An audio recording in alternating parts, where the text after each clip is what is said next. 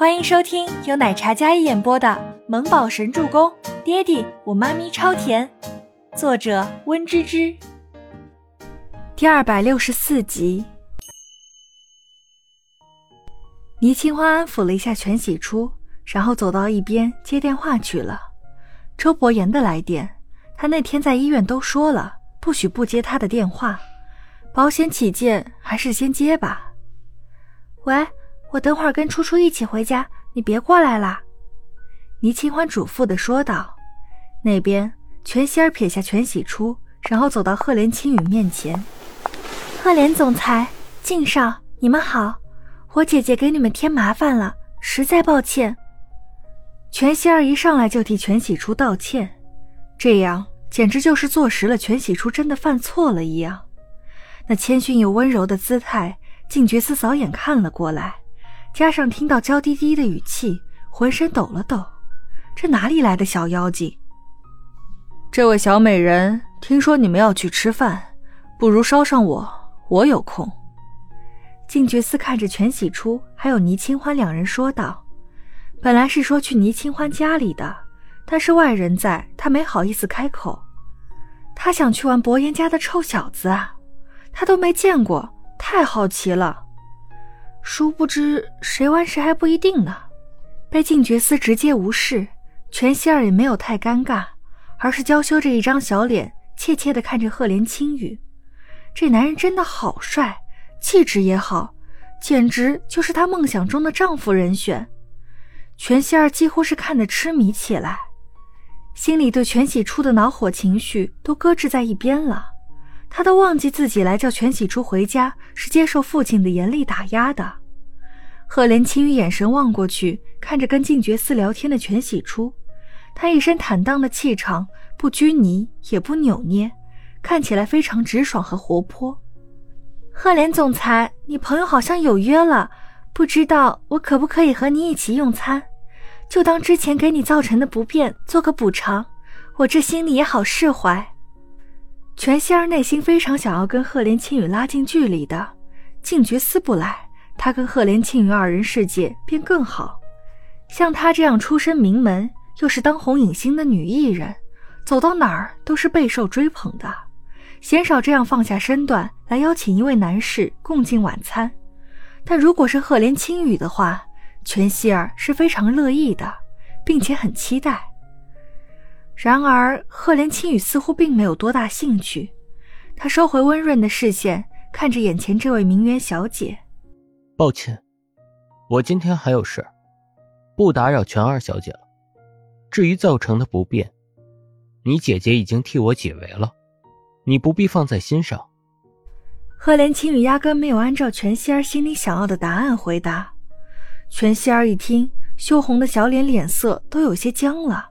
小手倏然收紧，狠狠地捏着自己纤细的手指，让自己回过神来。他都这样放低身段，他竟然不做理会。作为一个绅士，怎么可以拒绝女方的邀约？再说了，他的事，全喜初有什么资格替他？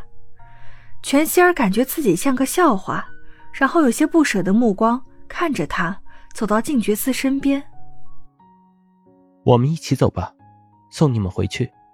赫连青羽说道：“全希儿一听，立马反应过来，姐姐，我跟你们一起走吧。”全希儿忽然熟络的挽上了全喜初的胳膊，全喜初都没反应过来，这全希儿今天是脑子被门夹了吗？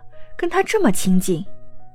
全喜初看了一眼赫连青羽，还没来得及拒绝全希儿呢，就听到静觉司那慵懒又霸道的声音响起。你不是有车吗？不会自己走啊？静觉寺也是一个心直口快的直男。这女人虽然不认识，但是看他那娇滴滴的模样，简直比家里那怂包还要讨厌。才不要脏了他的车。全希儿那张笑盈盈的小脸，这回真尴尬了。全喜初看着赫连青雨出来解围，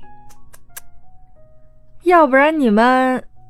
全喜初也贱兮兮的想要怼上一句：“初初，你充电宝借我一下，我手机没电了。”倪清欢立马走过来，他了解这个妮子，这个反射弧慢的跟小傻瓜似的，看不出来赫连青羽的意思，但作为姐妹的她看得出来，所以立马出来打断了她的话。哦，好。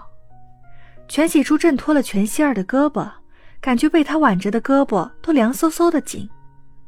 他去包包里翻找着自己的充电宝，靳觉思去把自己的车开过来，非常酷的越野车，明明就很宽敞的座位，为什么多坐一个自己就不行？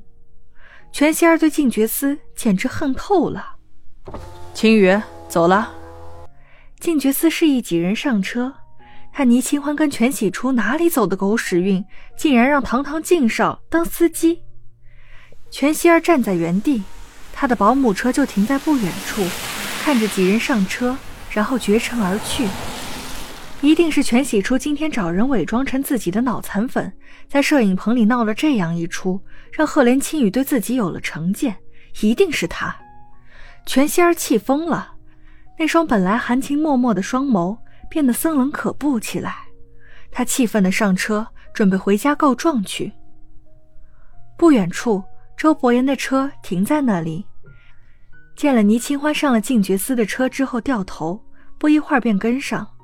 静觉司没想到有朝一日还能被周伯言保驾护航。小清欢，我能问问你和周大什么关系吗？伯言这样一个醋坛子，为什么能容得下我男神的存在？这简直就是世纪难题，千古之谜。你男神周大？倪清欢好像记得静觉寺第一次也问过他周大是谁。啥？周大？姓周的除了周伯言，就是他儿子小周周了。全喜初回答道：“嗯。”倪清欢应道：“这个回答倒是让赫连青有些愣住了，他若有所思起来。”那个小孩伯言的儿子，跟他爸爸一样，不显山不漏水的，但一眼就能看得出那孩子不简单。这么说的话，哎，周周还只是个孩子，怎么可能认识靳少啊？倪清欢显然不信的。本集播讲完毕，感谢您的收听，我们下集再见。